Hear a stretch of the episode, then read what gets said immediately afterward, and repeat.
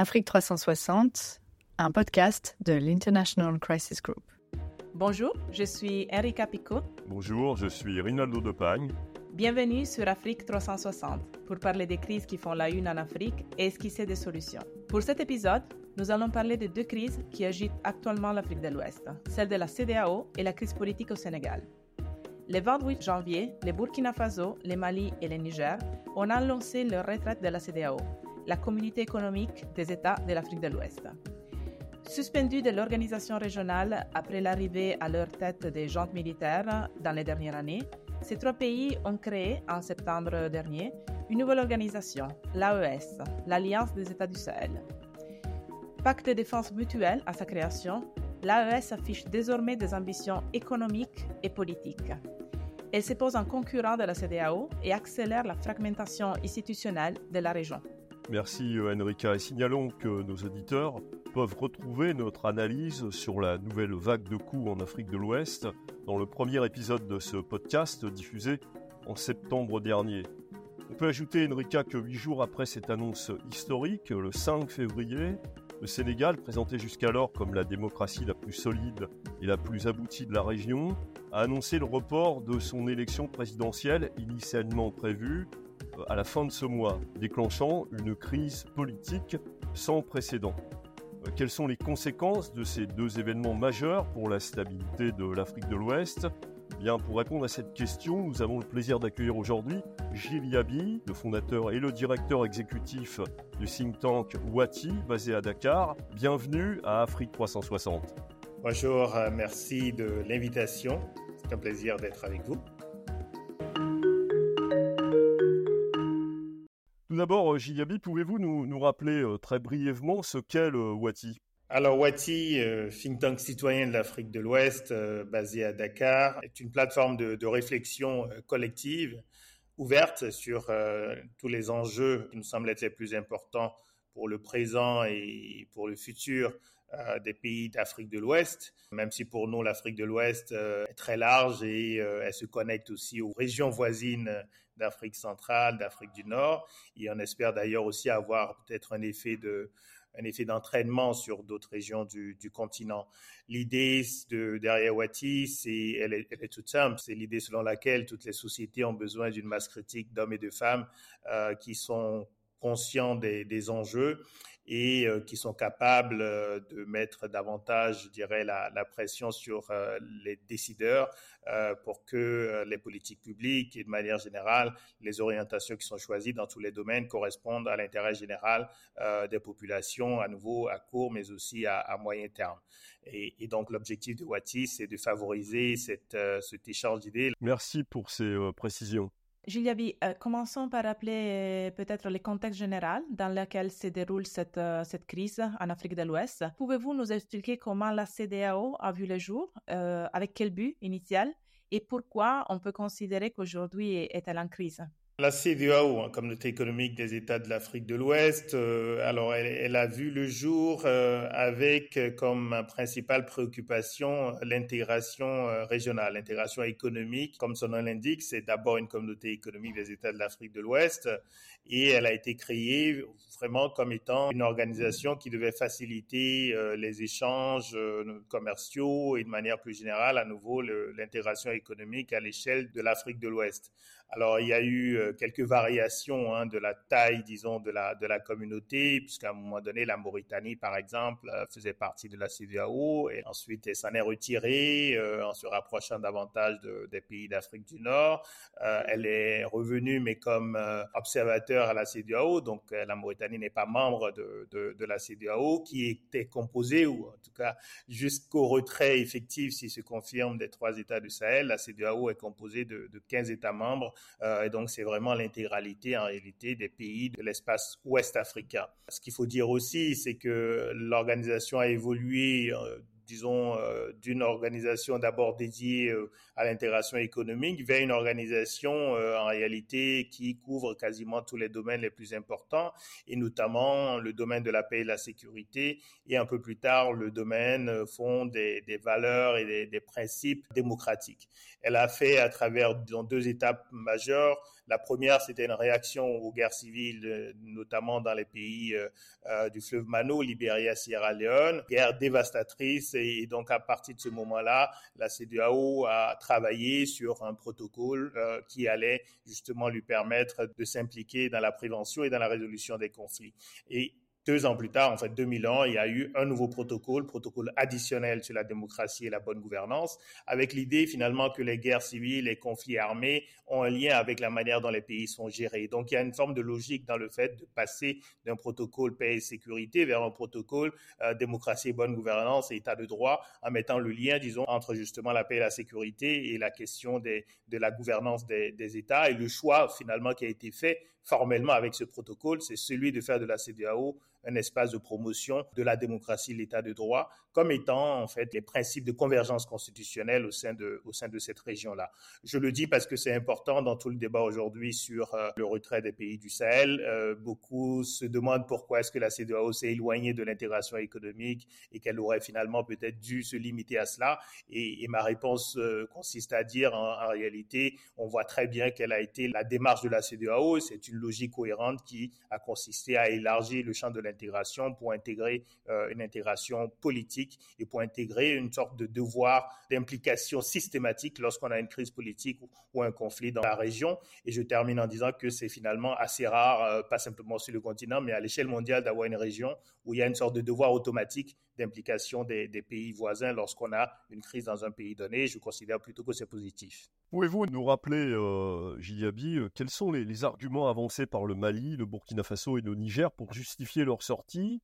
Et finalement, n'ont-ils pas raison de souligner que la CDAO n'a pas apporté à la région la stabilité et l'amélioration des conditions de vie des populations promises au début de la CDAO oui, alors cela nécessiterait un très long développement, euh, mais peut-être euh, deux, trois points qui me semblent être les plus, les plus importants. Alors, le, premier élément, c'est que oui, le bilan global de la CDAO euh, on se rapproche donc des, 50 ans de, cette communauté. Le bilan, il est évidemment mitigé.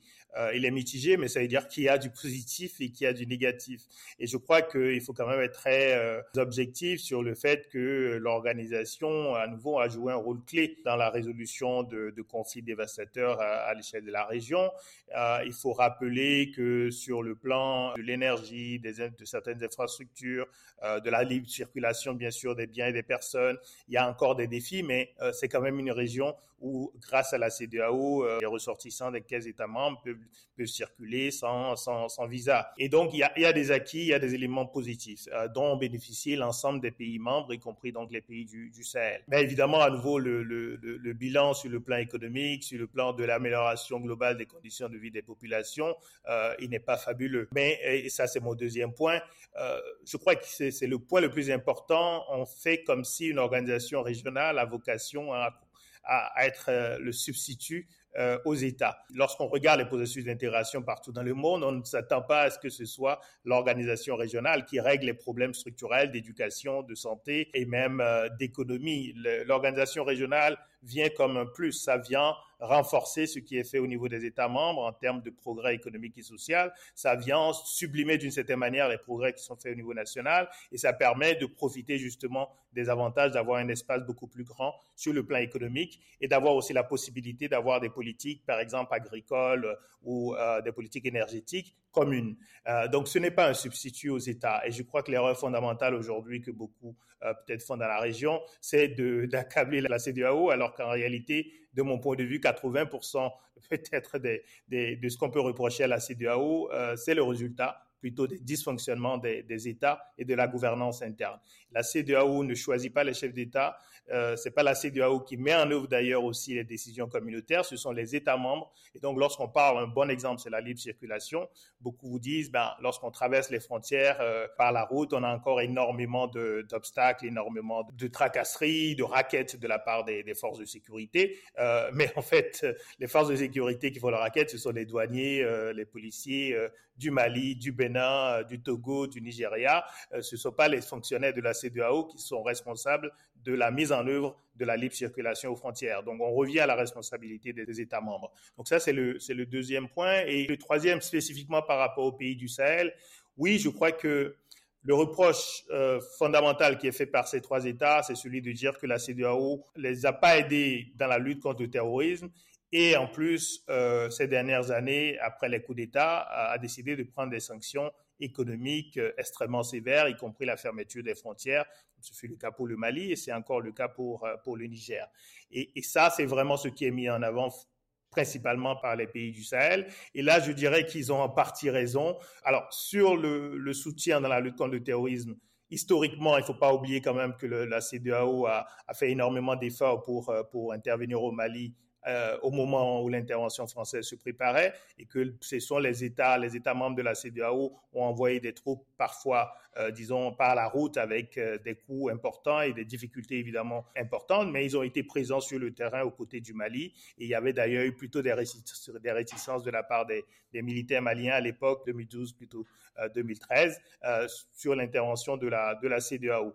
Et donc on ne peut pas oublier complètement ce, moment-là où euh, les, pays de la CDAO, certains des pays de la CDAO, se sont investis au Mali, ont d'ailleurs perdu des hommes sur le terrain malien, et ensuite se sont retrouvés dans euh, les troupes de la, de la mission des Nations Unies au Mali. Mais cela étant dit, sur les dernières décisions, sur les sanctions en particulier, moi, j'avais dit dès le début que ces sanctions devaient être beaucoup plus mesurées et qu'on ne pouvait pas justifier des sanctions qui allaient impacter aussi fortement les populations parce qu'il y a un coup d'État les sanctions sont légitimes du point de vue de la condamnation du principe du coup d'État militaire, mais je pense que ces sanctions auraient dû être beaucoup plus graduelles et qu'elles n'auraient jamais dû impacter aussi euh, sérieusement les populations. D'ailleurs, l'impact politique ne pouvait qu'être contre-productif. Ça a plutôt servi les intérêts des jeunes militaires qui ont pu mobiliser davantage les populations et ça a extrêmement bien marché. Et sur le plan, évidemment, de la CDAO, ça a considérablement dégradé l'image de l'organisation qui était déjà pas très bonne. Et, je pense donc que sur ce retrait, il y a vraiment des responsabilités partagées. Il y a celles des chefs d'État de la CDAO qui ont pris des mesures souvent, on dirait, sans une réflexion extrêmement élaborée avant, avant donc de décider de l'ampleur de ces sanctions. Et deuxièmement, la responsabilité, bien sûr, des, chefs des jeunes militaires qui font oublier aussi qu'ils sont quand même les premiers responsables, en réalité, aujourd'hui, de la situation économique extrêmement difficile de leur pays, puisqu'ils savaient qu'il y aurait des sanctions de toute façon après les, coups d'État. Merci, Gilles Yabi. En fait, au moment même où la CDAO est affaiblie par euh, le départ de trois de ses membres, un autre pays, le Sénégal, où vous êtes basé, connaît une crise politique sans précédent après que l'Assemblée nationale a reporté l'élection présidentielle qui était prévue par le 25 euh, février dans une semaine au 15 décembre prochain. Y a-t-il, à votre avis, une dynamique commune à ces deux événements? Non, je, ne pense pas qu'il y ait vraiment des, liens à faire entre euh, le retrait des trois pays du Sahel de la CEDEAO et la, situation euh, politique au, Sénégal. Euh, évidemment, on est dans une région ouest africaine traversée par beaucoup de crises sécuritaires, politiques. Il y a bien sûr la possibilité que ce qui se passe dans un pays ait des implications sur, sur d'autres, mais je crois à nouveau qu'il ne faut pas négliger la trajectoire politique spécifique de chacun des pays de la région. Ces pays ont beaucoup de choses en commun. Ce qu'ils ont en commun, en particulier sur le plan politique, c'est d'une certaine manière l'héritage de la colonisation et les conditions de la décolonisation. Ce sont des États qui sont tous jeunes, en train d'essayer de construire des institutions politiques qui ne sont pas stabilisées. Mais au-delà de ça, il y a ensuite une animation du jeu politique qui est quand même très euh, particulière et qui peut être très différente d'un pays à l'autre. Donc, je crois qu'il faut regarder la situation au Sénégal d'abord vraiment avec une interrogation sur les facteurs internes euh, de cette crise politique. Je pense qu'il y a eu, euh, le moment, disons, euh, de très grande inquiétude après l'annonce du, report de, l'élection euh, présidentielle de février jusqu'en décembre prochain par le président Macky Sall, en partant d'une initiative parlementaire. Et ensuite, il y a eu un deuxième moment qui est, un peu la décision du Conseil constitutionnel qui a quand même restauré, disons, l'espoir d'une sortie de crise politique, puisque le Conseil constitutionnel a cassé à la fois la loi constitutionnelle votée par le Parlement et le décret du président Macky Sall qui annulait la convocation des électeurs. Donc on est encore aujourd'hui dans une incertitude sur la date de l'élection présidentielle au Sénégal, mais je pense qu'il y a un certain soulagement qui est vraiment lié au fait que le Conseil constitutionnel euh, ait pris ses responsabilités et ait décidé d'aller clairement à l'encontre de la volonté euh, du, pouvoir exécutif et du président, ce qui n'est pas toujours le, cas dans la région et au-delà. Mais n'a-t-on pas dans les deux cas, euh, la crise de la CDAO et la crise politique au Sénégal, l'expression de la difficulté qu'il y a à bâtir des institutions en Afrique de l'Ouest? Puisque dans un cas, on a une fragmentation institutionnelle régionale, et dans l'autre cas, on a une compétition entre institutions, ou du moins le, président Sall a présenté, quand il a ouvert la voie à un report de l'élection, la situation comme justement un euh, différent euh, institutionnel qui pouvait avoir des effets négatifs sur le résultat d'élection et son éventuelle contestation. Pourquoi euh, la région ouest africaine a-t-elle autant de difficultés à solidifier des institutions? Oui, c'est un fait qu'il y a énormément de difficultés pour euh, solidifier les institutions. Euh, je rappelais tout à l'heure euh, la jeunesse de ces États, qui est un élément constant qu'il ne faut pas oublier, en particulier lorsqu'on a une vision globale de, du, du, monde. Évidemment, les États et les institutions politiques se construisent sur la durée, sur la longue durée, et euh, ces États indépendants pour la plupart euh, depuis euh, le début des années 60, ils restent encore très jeunes dans leurs frontières, frontières actuelles et avec la latitude justement de, de choisir leurs institutions. Et on voit d'ailleurs que leurs institutions, on voit qu'elles continuent à, à, épouser d'une certaine manière les choix politiques des puissances, des anciennes puissances colonisatrices, puisque on va voir une différence les pays francophones d'Afrique de l'Ouest, les pays lusophones et les pays anglophones qui ont des institutions politiques euh, assez, assez différentes jusqu'à maintenant. Euh, ce qui témoigne à nous aussi d'une difficulté justement, peut-être à un moment donné, à se libérer de ces héritages institutionnels pour construire quelque chose de nouveau euh, qui soit bâti sur ce qu'on projette comme étant les sociétés que nous voulons pour l'avenir. Et je crois que ce, ce travail un peu d'innovation institutionnelle, il est encore relativement limité. Et chaque crise, d'une certaine manière, nous rappelle le besoin d'aller plus loin dans le fait de revisiter euh, les institutions politiques dans, dans la région. Donc ça, c'est vrai que c'est c'est un défi qui est transversal, qui concerne tous les, tous les pays de la région. Et je pense que, évidemment, la situation sécuritaire et politique dans les pays du Sahel est aussi le résultat euh, ben, de ces, difficultés sur le plan institutionnel, mais c'est aussi le résultat euh, de, tout ce qui n'a pas été fait sur le plan économique, sur le plan éducatif et dans les autres domaines. Moi, je tiens vraiment beaucoup à ce qu'on, on, lorsqu'on réfléchit sur les institutions, sur la démocratie, sur la gouvernance, qu'on n'isole pas ces discussions de ce qui se passe sur le plan économique, sur le plan, euh, sur le plan éducatif, parce qu'évidemment, tout est absolument lié. Vous ne pouvez pas construire des institutions politiques fortes si, en même temps, ben, vous n'êtes pas en train de renforcer par exemple, les, ressources publiques dont vont disposer ces institutions. Et donc, ça nous ramène à la question aussi de l'économie. Pour revenir sur le Sénégal, ce qui a été mis en avant par le président, c'est effectivement un conflit entre deux institutions, le Parlement et, le Conseil constitutionnel, euh, sauf que cela constituait déjà une claire violation de la Constitution. Le Conseil constitutionnel n'est pas au même niveau que le Parlement. Le Conseil constitutionnel décide en dernier ressort. C'est un peu celui qui justement, bah, il tranche sur la base de l'esprit et de la lettre de la Constitution. Je pense que c'était un prétexte de, mettre en avant un conflit entre le Parlement et, le Conseil constitutionnel et de dire explicitement qu'il y a deux membres du Conseil constitutionnel accusés de corruption par d'ailleurs le Premier ministre et le candidat de la coalition présidentielle. parce que ça, c'était quand même euh, extrêmement grave en termes de justement de respect de la Constitution, des prérogatives du Conseil constitutionnel et le fait d'annuler euh, une élection sur cette base euh, me semblait extrêmement problématique. Parce que je rappelle aussi que le Conseil avait déjà publié la liste finale des candidats et que là aussi, normalement, c'est une décision qui n'est susceptible d'aucun recours, qui s'impose à toutes les autorités administratives et juridictionnelles. C'est dans la Constitution du Sénégal. La CDAO a-t-elle un rôle à jouer dans l'apaisement de la crise politique qui se déroule actuellement au Sénégal? Oui, je crois que la CEDEAO a toujours un rôle à jouer parce qu'à nouveau, ça fait partie de, son mandat et sur la base du protocole additionnel sur la démocratie et la bonne gouvernance, la CEDEAO est tout à fait légitime pour s'impliquer, y compris dans les processus électoraux. D'ailleurs, en réalité, la mission euh, d'observation de la CEDEAO était déjà sur place au, Sénégal, en même temps que la mission d'observation de l'Union européenne qui avait commencé à déployer ses observateurs. et donc, ces deux missions étaient sur place lorsque le président Macky Sall a décidé donc de, du report de cette élection. Et donc, la CEDEAO, quasiment systématiquement, envoie des missions d'observation et s'implique dans le processus électoral. Et le protocole additionnel, l'une des dispositions, c'est qu'on ne peut pas modifier le cadre euh, d'une élection dans les pays de la région euh, six mois avant l'élection, sauf à avoir un consensus des acteurs politiques. Là, encore, les, décisions qui avaient été prises par le président Macky Sall allaient à l'encontre euh, donc du protocole additionnel puisqu'il n'y a pas eu de consultation et de consensus avant l'annonce donc du report de cette élection présidentielle. Vous écoutez Afrique 360 un podcast de l'International Crisis Group. Merci Julia B. Euh, ces événements nous font un peu interroger sur les futurs, sur euh, l'existence même de, l'organisation régionale et sur euh, son rôle dans la région. Selon vous, d'autres pays peuvent-ils à terme quitter la CDAO pour rejoindre l'AES et renforcer cette nouvelle organisation en lui donnant par exemple un accès à la façade maritime de la région? Je n'y crois pas trop, en tout cas pas pour terme. Euh, à nouveau, l'AES, euh, elle se met en place. Enfin, on ne, on ne, on ne met pas en place une organisation euh, qui forme d'effectivité en un an, ni même en deux ou en trois. À nouveau, si la CDAO a un bilan, c'est quand même parce qu'elle a plusieurs décennies derrière elle. Et donc l'AES, c'est tout nouveau.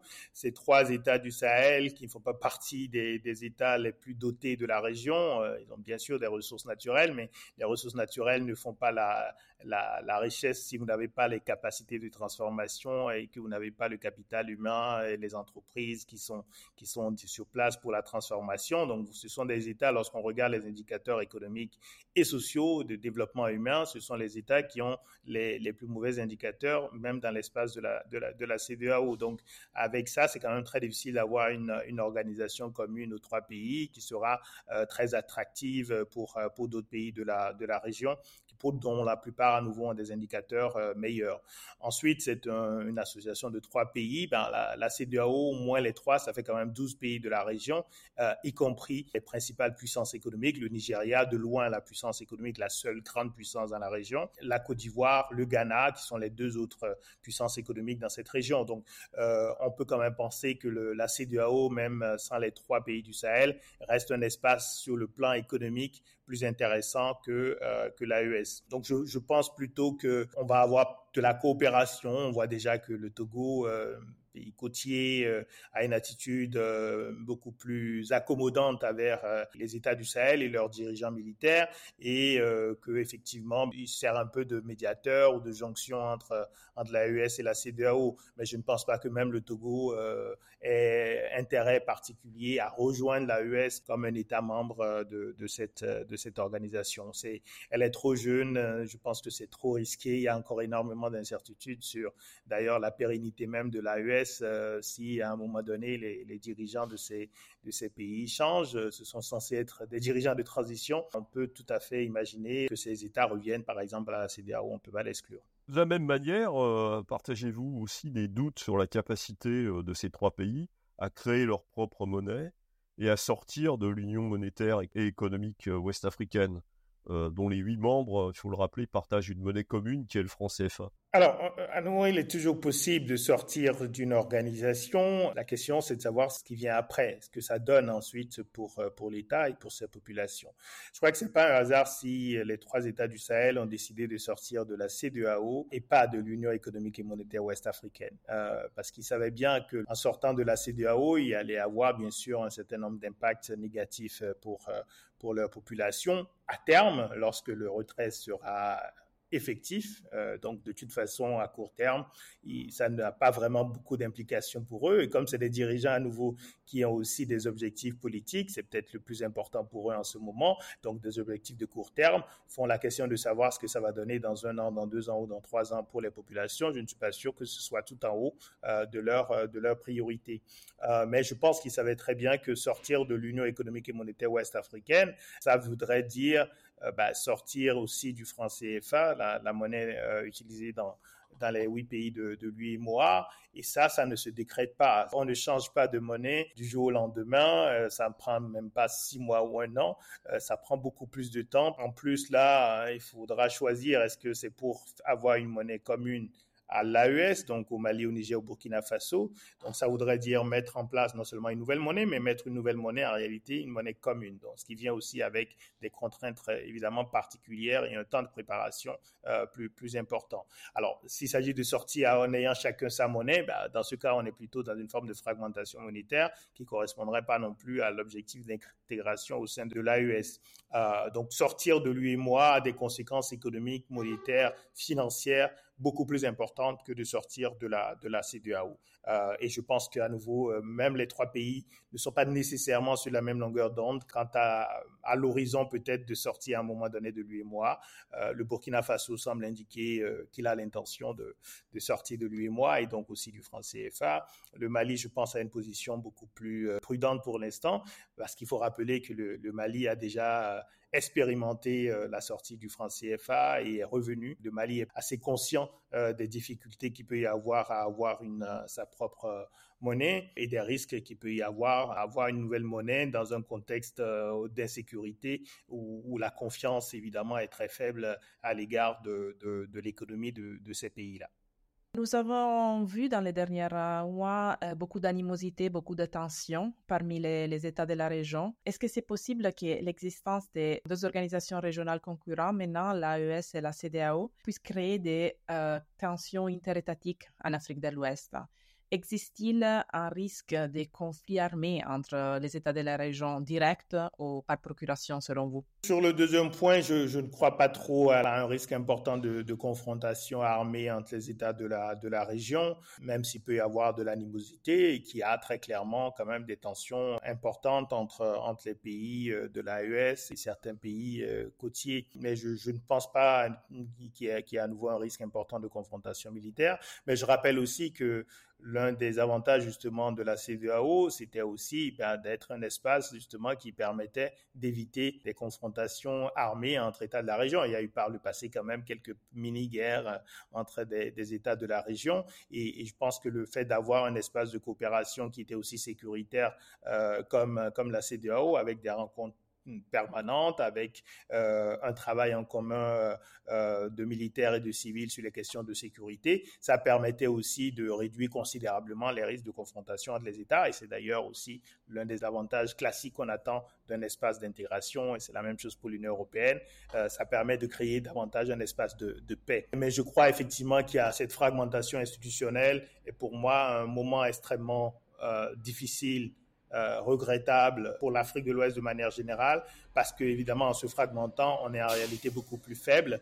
Et euh, en se fragmentant euh, et en choisissant des partenaires euh, qui peuvent euh, être antagonistes, euh, ben, on court le risque d'être un espace de, de, confrontation plutôt indirecte entre des, des, grandes puissances. Et ça, on l'a connu par le passé sous une autre forme avec la guerre froide, et ce serait effectivement affligeant pour la région d'être à nouveau un espace où finalement le bloc occidental, pour simplifier, et, et la Russie et peut-être euh, la Chine euh, s'affrontent. C'est pas un risque immédiat, mais je pense que c'est une tendance qui est très négative et qui remet en cause euh, plusieurs décennies de travail, de construction d'un espace régional de paix, de sécurité et d'intégration. Donc c'est un risque très fort de voir la région devenir ce que l'ancien ministre nigérian des Affaires étrangères, Bolaji Akiniemi, présentait euh, récemment comme euh, une région transformée en un terrain de confrontation entre la Russie et les États-Unis. Pensez que le jeu des grandes puissances peut s'installer et représenter un danger de conflit entre États euh, pour la région oui, alors pas forcément de conflit entre États, mais de toute façon, à travers la lutte contre les groupes armés, euh, on peut tout à fait imaginer qu'il y a une forme de déstabilisation euh, à travers ces groupes armés qui seraient instrumentalisés, euh, soutenus par des, des, puissances rivales justement. Et ça, effectivement, c'est un c'est un risque important parce qu'au niveau global, on est aussi dans un moment dont on ne voit pas tout de suite la fin de confrontation quand même directe, notamment entre la Russie et euh, les États-Unis et l'Europe de l'autre côté. Et, donc, euh, on voit bien que cela peut se traduire euh, déjà par une sorte d'accumulation des, armes dans la région. On a déjà un peu des, États qui se qui s'équipent militairement. Alors moi, je suis très prudent. Le fait que les, pays du Sahel essaient d'avoir des armées plus équipées, plus professionnelles pourquoi pas, je dirais même que c'est tout à fait légitime et la faiblesse de leurs institutions militaires euh, était aussi un des éléments d'explication de la, situation sécuritaire dans laquelle ils se sont retrouvés, puisque le signal qui est donné aux groupes armés lorsque vous êtes très faible est un signal, une sorte d'invitation euh, des groupes armés. Mais par contre, euh, évidemment, si on est seulement dans une perspective de militarisation avec des équipements vendus par la Russie, par la Turquie et d'autres, on risque d'avoir de l'autre côté aussi des puissances occidentales euh, qui, voudraient renforcer euh, leurs euh, leur partenaires dans la région. Et tout cela, à nouveau, je pense, nuire considérablement à ce que la CDAO essaye de construire au fil des décennies, un espace où, en fait, la réflexion stratégique devrait se situer au niveau régional. malheureusement, on n'a jamais réussi à le faire, mais pour moi, la relation entre l'Afrique de l'Ouest et tous ses partenaires euh, à l'échelle mondiale devraient justement être pensés euh, au niveau régional. Et ça, ça aurait permis ben, justement de limiter les risques finalement de, de, fragmentation dans la région. Donc on est dans une tendance qui est totalement divergente au sein de la région. Et ça, c'est effectivement dangereux. Rinaldo vient de citer l'ancien ministre des Affaires étrangères du, Nigeria et vous en avez parlé aussi euh, auparavant de ces géants de la, de la région, parce que ces pays représentent un tiers de la population ouest-africaine, la moitié du budget de la CDAO, euh, sans compter que les présidents Tinubu et les dirigeants en exercice de la, de la CDAO mais c'est aussi un pays qui traverse aussi une crise interne démocratique après une présidentielle euh, qui s'est terminée avec un, taux de participation historiquement très bas, à un peu moins de 27%. Quel impact pourrait avoir la crise de la CDAO au Nigeria dans, dans ces grands pays de la région selon vous? Je dirais peut-être qu'il faut le voir dans, l'autre sens. Quel impact l'État du Nigeria a sur euh, sur la CEDEAO euh, et sur l'évolution de la région? Parce qu'au fond, une grande partie de l'affaiblissement de la CEDEAO au cours des, des 15 dernières années euh, tient à l'affaiblissement du Nigeria, qui ne joue plus son rôle de leader de la région, qui doit impulser justement à la fois le développement économique, mais aussi la, la, la stabilité de la de la région. Et je crois que le Nigeria a vraiment cessé de jouer ce rôle moteur qui est absolument indispensable pour, euh, pour la CDAO. C'est comme si, si on faisait une comparaison avec l'Europe, on peut pas avoir euh, une, Europe qui, euh, qui progresse fortement si vous n'avez pas au moins l'Allemagne et, la France qui orientent un peu l'Union européenne. Et donc, dans la région en Afrique de l'Ouest, c'est même un peu différent. Il n'y a pas deux puissances, il y en a une. Il y a une superpuissance, c'est le Nigeria. Les autres viennent vraiment bien après sur le plan démographique, sur le plan économique, sur le plan militaire, etc. Et donc, euh, l'affaiblissement du Nigeria, de son leadership politique, je pense quasiment des erreurs de casting euh, politique euh, ces, dernières années. je pense que l'ensemble de la région ouest africaine le paye très cher. Et le fait que le Nigeria reste confronté à des défis sécuritaires immenses, à des défis politiques et économiques également immenses, bah, continue à obliger les responsables et les leaders nigériens à se concentrer d'abord sur le Nigeria et donc forcément à ne pas vraiment beaucoup s'intéresser aux questions, régionales. Donc je vois moins l'impact de, de certaine manière de, ce qui se passe ailleurs sur le Nigeria que l'impact du Nigeria sur ce qui peut se passer euh, ailleurs dans la région. Euh, mais je crois que par rapport au retrait des, des trois pays du Sahel, c'est aussi je pense, peut-être l'illustration la plus frappante de, l'échec du Nigeria euh, dans ce rôle de leader. C'est un pays voisin euh, du Niger, par exemple, qui a des liens économiques très forts avec le Niger. Et quand on voit comment est-ce que les autorités nigériennes actuelles euh, défient d'une certaine manière le Nigeria, on voit bien que tout le monde est conscient euh, de, l'état également euh, de, de, faiblesse du, du, Nigeria et de son impossibilité d'apparaître comme étant un modèle à, à suivre et même comme étant légitime justement pour donner des leçons à d'autres pays de la région. Bien, euh, merci beaucoup euh, Gidi Abi. Nous arrivons à la fin de ce podcast. Merci beaucoup aussi à Enrica, à Pico. Pour en savoir plus sur le travail de Crisis Group en Afrique et dans le monde, vous pouvez consulter notre site web crisisgroup.org. Et pour être sûr de ne manquer aucun épisode de ce podcast, n'oubliez pas de vous abonner à Afrique 360 sur votre plateforme de podcast. Au revoir et au mois prochain. Merci. Merci bien.